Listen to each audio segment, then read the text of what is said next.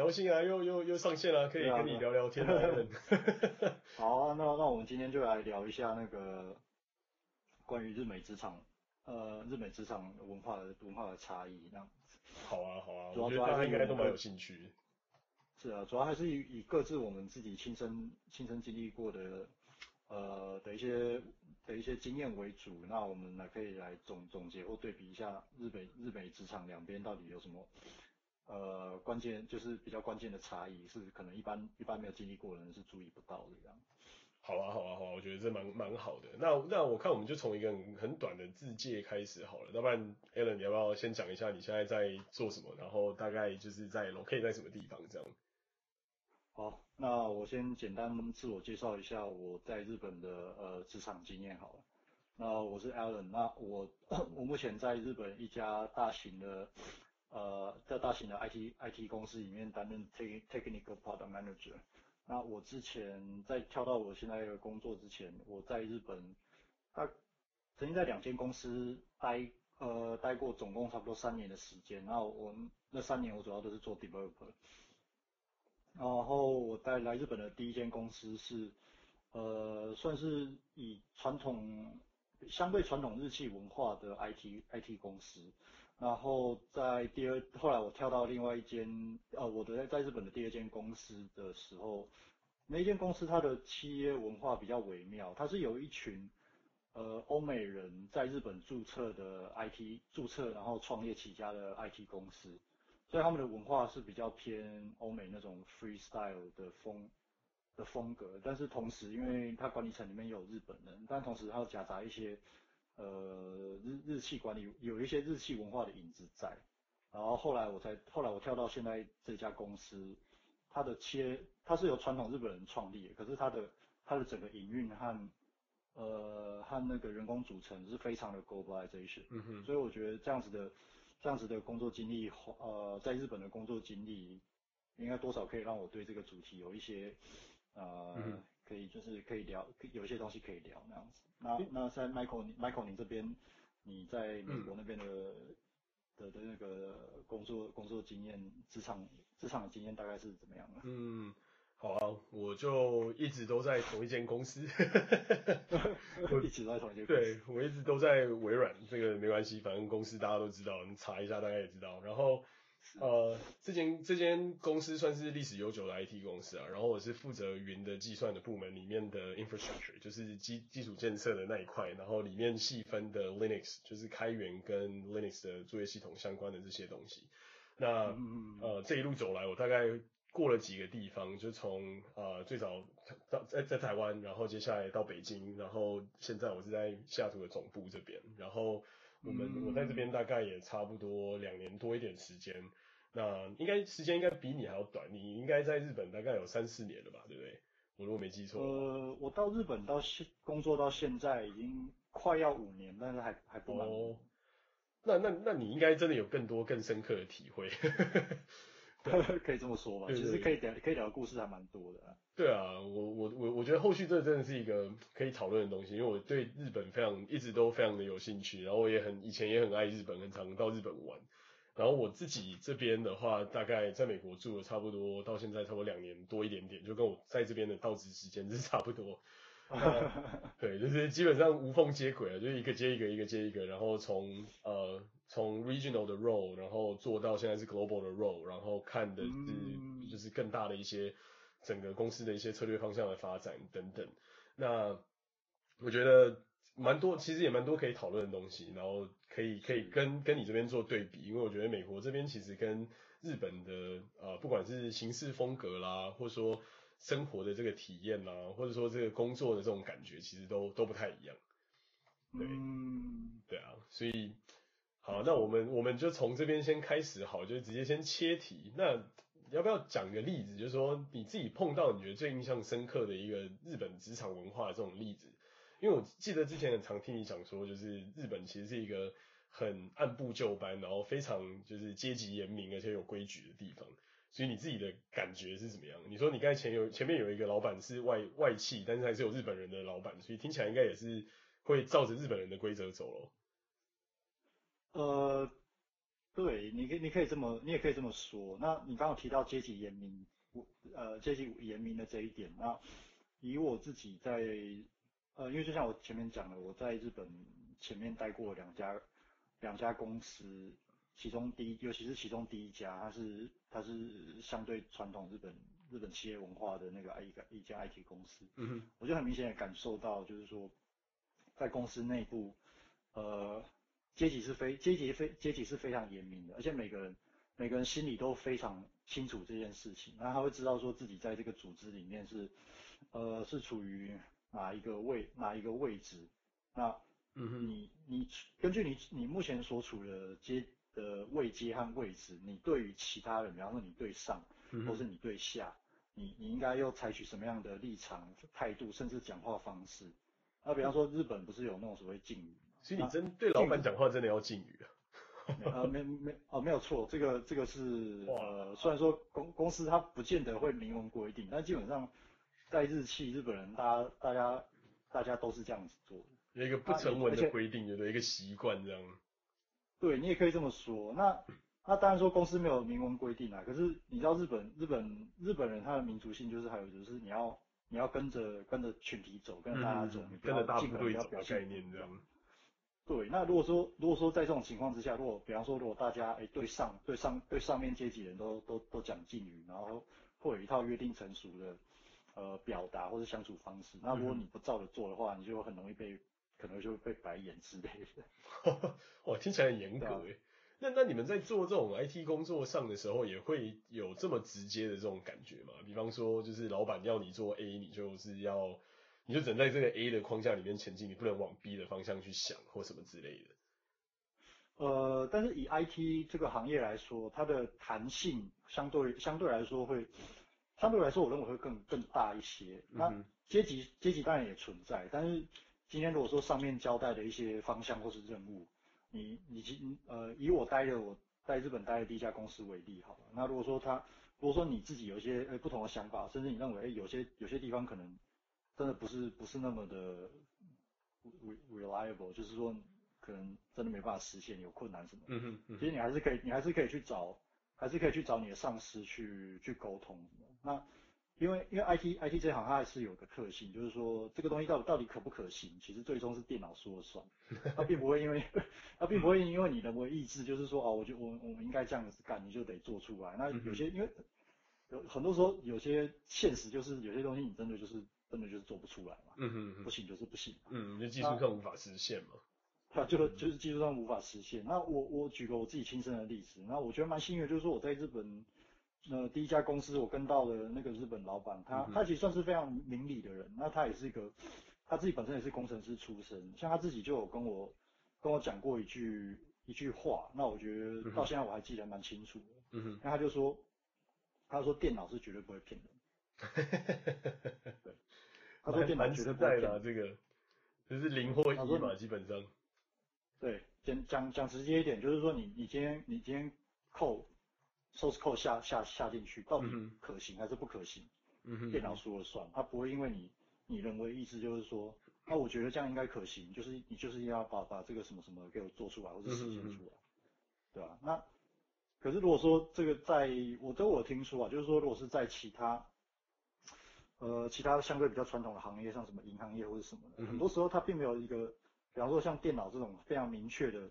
评判标准，那可能就会出现这种，比方说上上面的意志强加在你身上，但是有些东西你真的做不出来，但是你又有有苦难言 的。嗯，啊、那听起来不错啊，就基本上老板还是蛮尊重，就是 factual truth 这样子的这种，就是一个一个一个 practice，就是说 everything very logical，就是它不是它不是。他不是说就是哦，我我就是要怎样，然后你就想办法生出来这种感觉。对，虽然说 IT 业界这个特性会更明显，但是总体上，以我对日本人，日本人他们做事，我是说做事情哦，就就是做人跟做人还有跟人家相处，这是另外一回事。就是他们做事情是非常的，呃，非常 SOP 化，然后非常尊，会非常尊重，相对比较尊重现场的实际情况和意见。那很多东西就是可行，可行还是不可行，就是现实说了算。然后他们会做很详实的记录，然后去，然后去把解决问题的步骤分成一二三四五，然后做很详细的那个规划那样子。嗯。所以他们做以做事来说，相对来说是非严非常严谨。那很棒啊，这个这个我觉得还蛮不错的啊，就是 document 也很详细，然后然后你的前后的 context 跟今天到底这个东西到底做不做出来，其实都蛮蛮实际的。就是说这些东西就是是就是是，不是就不是，它没有那种 in between 或是那些呃强加在上面的这些东西。嗯，对啊，那那 Michael，你你在美国那边经历过美国职场文化，大概、嗯、大概就大概又是怎么样的一个风景？嗯，我我我觉得。可能一方面可能跟我们公司也有关，另外一方面是我觉得大部分的美美系的公司，至少有些朋友可能在呃某 G 啊，或是某某别几家这种，就是在戏在戏股的这些公司这样，其实都还蛮偏向这种模式。那当然也有就是比较亚洲模式那种某 A，就是某某比较相对比较没有那么自由度那么高的这些企业也是存在。那这边我觉得普遍来讲都还蛮。都还蛮 open 的，然后你的 scope 基本上都是讨论出来，就不是像在在我们以前在亚洲的时候，可能都习惯是哦，老板会拍一个大致的这个 model，那我们可能就是 follow 这个 model 一直走这样。就是在这边，我觉得很多东西都是讨论出来。那讨论出来之后呢，就是要用几乎你想得到的任何一切力量去把它集结起来，然后把它串联跟把它就是实现。那我觉我比较深刻的。体验是，就是因为我当当时刚调过来的时候，其实算跟这边的同仁比相对比较 junior 嘛，这有有点像是那种以前当兵啊，就是你被你可能是派派驻外岛的菜鸟，可是你可能是像我那时候是个少尉辅导长，可能就哎、欸、官阶就很高这样，可是你回到司令部的时候，人家都是新星，有没有？人家每个都是 中将上将，而且你一个少尉就显得非常的不足轻重这样，嗯，对，就有点类似这种感觉。那但是。即便我是一个这种类似小少尉这种角色，其实老板们都给都会给你很大的信任，然后也会给你很大的权限。那我一开始进来的负责的第一个 project 就大概在可能好几个 million 美金上下，然后然后整个 project 的预计的 scope 可能是要用 billion 来计算。所以，就是就是就是，你就会觉得哇，这个就感觉很很重啊，就突然这个东西就突然就掉到你的肩膀上。可是啊，你 other hand 就大家都很愿意伸出手来，然后就有点像是说，哎，我虽然给你一个很大的的 project，但是我不是 expect 你要去把这所有东西全部自己一个人搞出来，而是说你要去 lead 一个，比方说 virtual team，然后你要去把需要的资源 identify 出来，需要的人 identify 出来，然后需要做的事情 identify 出来。然后你接下来再把这些东西去拆分，然后用你手上分配到的这些资源，然后去开始往下实行。所以，对，我觉得这边是一个很相对非常信任的一个一个世界，然后也是一个没什么阶级的的世界。就是你随时想要讨论，你可以去敲你的 GM 啊，敲你的 VP 啊，然后请他们给你一些意见，请他们给你一些建议之类。但当然不是说就是哦，你随便有个想法你就去敲它，就是你还是得要准备一点东西，然后你可能要去想说你的你的东西到底怎么去 match，就是不一样的 tier 不一样的 level 的人，然后要他们给你什么样的 strategic 的这些 idea，这样，就是说每一个角色每一个角色在这个过程之中，他能够给你的东西可能是不一样，所以你这个东西你要提前去想过。可是当你想过之后，你提出来，那跟他们敲一个时间，跟他们秘书敲一个时间，基本上。他们都还蛮乐意给你很多资源、很多回馈，然后也很愿意让你知道说，哦，他们曾经做过什么什么样的做的尝试，比方说这个系统的建制曾经曾经是怎么怎么做的。那我现在用的这个方法是类似的方法呢，还是不一样的方法呢？还是有没有什么其他更好的方法呢？那我们就会就是会有很多这种 brainstorm。所以我觉得在这边其实是一个蛮讲究，就是说你能不能带领一个团队，能不能有这个 leadership，然后能不能。去 own 一个大的 project end to end，然后同时能不能落地，就是这三这三件事情，我觉得是这边的的的上班的人或者说老板最最最看重，然后也最在乎。那那种就是跟跟一个一个一个大 team，然后就是老板讲什么就做什么这种文化，在这边几乎很少见。这边几乎都是说，哎，我跟老板讨论出来这个东西应该是这个方向，然后老板可能给我一些建议，然后修改一下我的方向，或者是可能啊。呃 include 到我的现在的方向里面等等去思考，然后接下来再去往后走。所以感觉这样听起来是说，我们在美国的这边的的的状况比较多是，有个人特色，但是又是一个团体合作，然后去一个一个一个有点像是大家一起打群架这种概念。那日本听起来比较更多，会是说是倾向于就是你是群体里面的一份子，那可能这个既有的这个 scope 跟那些东西都已经定义好了，这样对不对？呃，也也可以这么说。那那你其实你刚提到的这个例子，我觉得很好，可以可以跟可以跟同样就是，比方说在组织内的那种横向横向的沟通和合作。以以在日系的情况做一个做一个简单的对比。嗯哼。那以你以你刚刚讲的那种情况来讲，其实如果在如果在相对传统的日系的话，因为就像我刚刚讲，它是一个阶级严阶级上下非常严明的严明的一个组织。那这个这个会，但它有好处跟坏处。好处就是说，假如你在同一个组织，呃，比方说同一个 team 里面，嗯，那你你你上面如果有什么想法或意见，那它会很相对比较快速或效率的。贯彻到下面的组织，那全全部大家就是照这个照这个指示或方向去把这件事情完成。可是今天如果跨，今天如果牵涉到你要跨跨组织或跨部门合作，这件事情就就会有点微妙了。那以以就是以你以 Michael 你刚刚讲的这个嗯这个情况为例子，假设我今天假设我今天是一个嗯举个例子，比方说我是一个中。中中低阶军官好，就像这个、嗯、像像这个少尉一样。嗯嗯嗯。我如果要直，我如果我我如果要找其他 team 的，比方说跟我位位位位阶差不多的，差不多人，嗯、比方说我要去跟他沟通，可能诶有一些简单的合作或资源，大家和大大家是不是可以就是互相、嗯、互相一下？所以也不是说单纯要熬他。嗯。可这件事情麻烦就在于他是对他上面负责的。嗯哼。那我很多事情他是没办法说了算。那就变成是他在这个沟通的过程之中，我可能把我意意意向传达到他的另外一个组织的 somebody 身上。嗯。那他为了要确定他到底有没有这个资源和权限做这件事情，他可能要层层上报，然后再等再等待那个核准，他可能要需要一点时间。甚至中间可能可能就是双方组织的更上一更上一层的某某位 somebody，他可能要为了这个资源的调配或者是合作，他们可能要开一些会。嗯哼。所以我。依照我自己的，依照我自己这样子的亲身经验来看，我我在想哦，如果是这样，如果是这样子一个逻辑的话，那有一些有很多在日企工作的人都会抱怨啊，怎么在日企，在日企里面就是一堆有的没的开不完的会，然后可是很多会好像又 好像又不见得那么有效率。我在想这个这个搞不好是个原因也不一定。我觉得开不完的会蛮常见的，啊，美企其实也很多。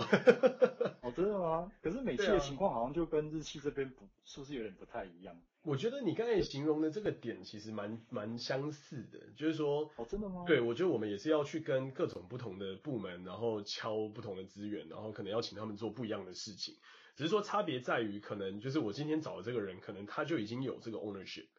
就是我不一定要再去找他的老板，很绝绝大多数情况下是这个人只要负责这个东西，他就 end 他就 own 这个东西 end to end。所以，嗯，我们绝大多数的情况是他只要做了这个东西，那你有很大的机会机会是你跟他讨论完之后，我们就可以一起把蓝图画下来，然后就可以开始有一些执行策略啊、执行方针啊，然后把一些呃，比方说细节的这些东西自我们自己去 figure out。那绝大多数会需要用到老板的时候，是一些更大的时候，比方说我们可能要去做一些更嗯大胆的一些事情啊，像创建一些新的全新的一套系统去 replace 掉旧的系统，或是去跟其他的合作伙伴去创造一些就是完这个市场上完全没看过的一些东西之类的。嗯，就是说这种非常非常，它可能就是说你一一旦做下去，可能它影响到的那个。层面就更大的时候，这个时间，这个这个这个这个节骨眼上面才会去把这些呃更大的老板或者说别的 team 的这些老板找来，不然绝大多数在一些执行的层面上，大家都没大家都没差的，就是基本上你就是去找找那个执行的人，然后他就有资源，那你也有资源，那你们两个一拼东西就可以出来。对，哎，那那听起来我这边我这边有我这边有 get 到了一个相对可能比较明显的差异点，嗯、就是。是不是在美国的美式的企业文化里面，这个 ownership 的下放，就是相对比较比较可以比较可以下放到比较相对中低层的，嗯。的的职位的人身上。可是如果在日企，在日企这样的组织里面，呃，嗯、如果说要像要拥有像 Michael 你刚刚讲那种 label ownership 的、嗯、的的的人，就就我粗略估计，可能你你得你得到部部长这种这种级别，哇，这么高这么高级别。对，那那也就是说，也就是说，其实，在日企里面，如果你级别，如果你是属于中高级别，就是某一个 level 以上，嗯、其实你你会有超乎超乎一般一般人想象的，嗯哼，嗯哼。的的做事情的弹性，或者是你刚刚讲的那种 ownership，嗯哼，很多事情他他真的就是就可以像，呃，比方说像部长之类，在他管辖权限范围内，很多事情他是真的可以自己说了算，嗯、只要不跟公司的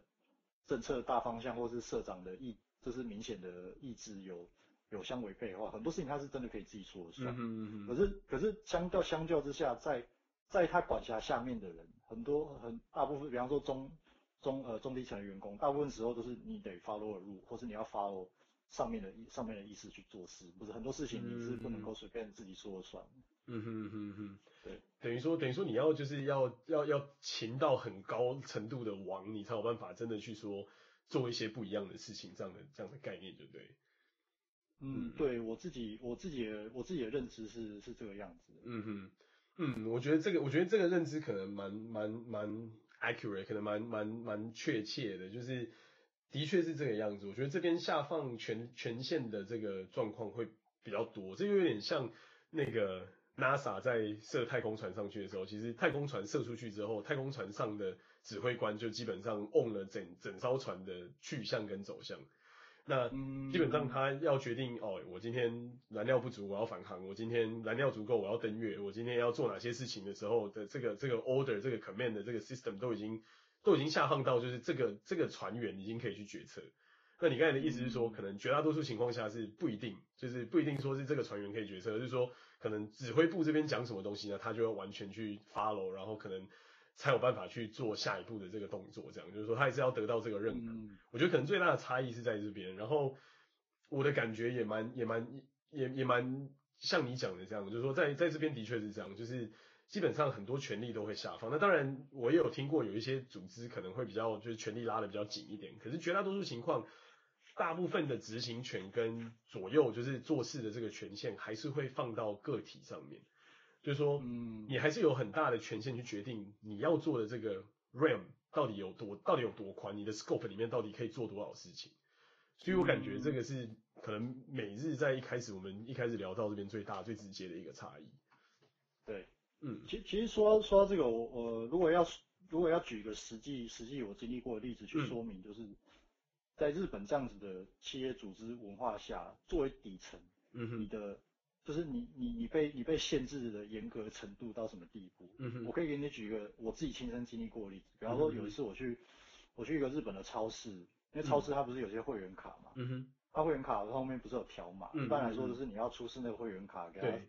扫那个条码，就是确认就是说哦 OK 这是你的会员卡，嗯哼，但但那个时候那个时候因为我在我在玩一些我在玩一些 app 嘛，可能它可以把一些你的会员卡条码扫进扫进，呃，就 consolidate 在一起的那种，嗯。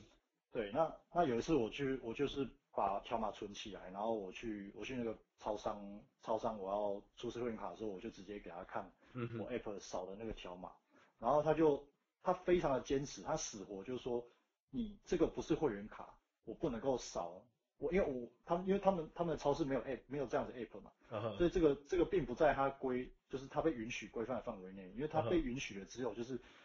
客人必须要出示。那张会员卡，实体会员卡，否则他无论如何都不都都不会扫那个条码，就是已经严格到完全不能变通这样的概念。对，而且而且他他非常的坚持，所以到后来我甚至啊刚好那时候我我会员卡有带着，我就跟他看，我甚至还把那个 App 上面的条码跟我会员卡上面条码我给他看，就是说，哎、uh 你看这两个条码一模一样的，那这是确实是本人会员卡。你可不可以就扫就扫我这个 app 的条码就好？Uh. 然后他死活坚持就是不行，然后这件事情甚至还还惊动他，他要去找他的主管去做确认。然后他主管到现场来就是确认，嗯，了解一下情况之后，然后就说，嗯，因为那个时候我是我只我的我的实体会员卡跟条码都有，啊、uh，huh. 那我只是跟他我只是跟他解释，就是说那这两个其实一样的，我也没有要就是去伪造什么东西，那可不可以给我个方便？你就你就扫这个。这个条码就好，uh. 然后后来那个主管他他死活就是他那个主管也一样哦，他就死活就是坚持就是说，呃不行，那既然你有会员卡，我们请麻烦你出示会员卡，我们只能扫这个会员卡条码，其他我们一概不接受，就是完全没有什么任何所谓的弹性或空间。嗯嗯嗯。就是一栋就是一栋，他没有办法就是改变这一栋的 的的内容。对对这这个这个例子你听了可能会觉得很很不可思议，但是，嗯哼，我必须说，在日本，它整个企业组织文化，尤其是中，就是尤其是中低层，它受到限制是严格的程度可见一斑。嗯、对，就我在我在想，也许他们，你说那个店员或者或是那个主管当事人，他他可能搞不好自己心里也觉得，就是就是作为一个普通人，他可能也觉得没有对没有没有必要做到这样，可是。嗯因为他是他是站在那个位置的人，所以他必须必须 follow 公司的路。如果公司没有说没有说就是你可以扫会员卡以外的地方出现一样的条码的话，那他们就只能只能扫会员卡上面的条码，其他应该不接受。嗯，嗯，这听起来真的是相当高度自律，而且就是贯彻始终的这个概念。我我说实话，我觉得真蛮蛮蛮厉害，蛮不可思议的。对，他们是贯彻到这种地步的。嗯哼，那那如果说最后我们，对啊，就是最后我们总，如果说我们总就是根据这些差异做一个、uh huh. 做一个简单的简单的小结的话，你觉得我们我们从这些差异里面，我们可以就是学到什么东西？我觉我觉得我觉得我学习到的是说，如果今天可能一个一个像我们一样，就是当什么都什么都还不懂的人，然后想要到美国或来日本工作的话，真的要先了解。这个国家本身的文化，还有就是组织企业本身的文化，然后然后从这里面去知道说，到底我是比较适合什么样子的文化里面。就说今天我比较喜欢的是，哎，一人家给我一栋我就做好一栋，人家给我两栋我就做好两栋的这种人，还是说我今天是喜欢就是呃去创造一些我自己认为可能可以做的这些事情的这样的一个人？我觉得这个这个会让我们。就是蛮有蛮有蛮大好处，就退一万步想，如果回到我当初在找工作的时候，我就会觉得，哎，那这样听起来还是美国真的会比较适合我一点，因为我可能比较喜欢去，对，就是创造一些东西，然后我们找办找办法去实行，然后可能就去实验啊、测试啊，然后看看能怎么做。可是对于有些人而言，可能就会觉得说，哎，日本这样其实也不错啊，因为你已经就是规范都已经定义的明明确确，你也不会说中间有很多种模糊的空间，让大家觉得，哎，到底我该怎么办这样。嗯，对，这是我的我的看法了。我的我对这这一这一段就是我们的小聊天的一个小结，这样。嗯，那那那以我以我自己的简单的感想来说，呃，对，呃，第一个我还我还蛮我还蛮认同 Michael 你刚刚讲的，就是这个真的要真的真的第一第一步你要先了解就是企业文化差异，嗯，然后你要评估你自己到底比较相对可能比较适合哪就是哪哪怎么样的环境吧。嗯哼。那那在日本日本这样子。就是很多很多事情都有明确规范和定义的环境里面，呃，我觉得从某个面向来讲，如果如果你想要活得比较嗯，比较没有不需要去不需要去烦烦恼那么多事情的话，其实你只要呃你只要把很多规规矩和规则搞清楚之后，接下来你就 follow 路，其实你你你接下来也不需要去烦恼什么太多事情，因为很多事情都是照照规矩这样子这样子去运作，嗯、那。这是这是它的好处，也也可以是它的，也可以是它的缺点吧。嗯哼，对啊，那那那，持续我刚刚讲的，就是日本企业这种上下阶级严明，可是上面组组织的某一个 level 以上的人，他会有超乎想象的权限这件事情来看。那假如说今天，呃，同样你是想要自己去发挥一些创发挥或创造一些什么，假如你有办法进到像日系这样子的组织某一个 level 以上的位位置的话。其实我觉得也不是，也不是不能够考虑，因为如果说你是受到组织赏识或是赋予权力的人，嗯哼，那在这样子严明的组织之下，你如果可以调动整个组织来组，就是组织的资源来帮你做事，其实在效率或成本上可能会发挥一些你意想不到的，就是意想不到的、意想不到的效果。那因为这这就好像是某，这只是一个类别，某种程度上就你就很像是一个小皇帝或小国王，很多事情都是你说了算，然后整个整个整个下面的人他。呃，不太会有，不太容易会有不一样的声音，那大家就全部就是照这个方向去去为你做事，那样子，嗯哼，对吧？嗯，就像一个凡这样，就是自己自成一格，在自己的凡里面作为王这样。对啊，嗯，也可以这么说，也可以这么说，虽然不完全不完全那个样子，但是大大致上大致上是大致上是这个方向，嗯，或是状况，呃，是没有错的。好啊，我我觉得我觉得蛮有趣的。好啊，那我们。第一次的这个小聊天就大概到这边告一个段落，然后，我觉得我们接下来可以聊很多，我觉得这样听起来还有很多，比方说在日本的生活啦，然后或者说你的一些呃经验啊，然后我知道你这这一阵子也就是成为有壳族，我觉得这个也是也可以也可以聊聊，就是说哎有壳族的感觉在这边状况到底是怎么样？好啊，我觉得这也是一个这这也可以另外开一个话题，如果大家有兴趣的话。好啊，好啊，好啊，那我们今天就到这边告一个小结，然后我们下周见了。啊，好，那我们下次见，拜拜，拜拜。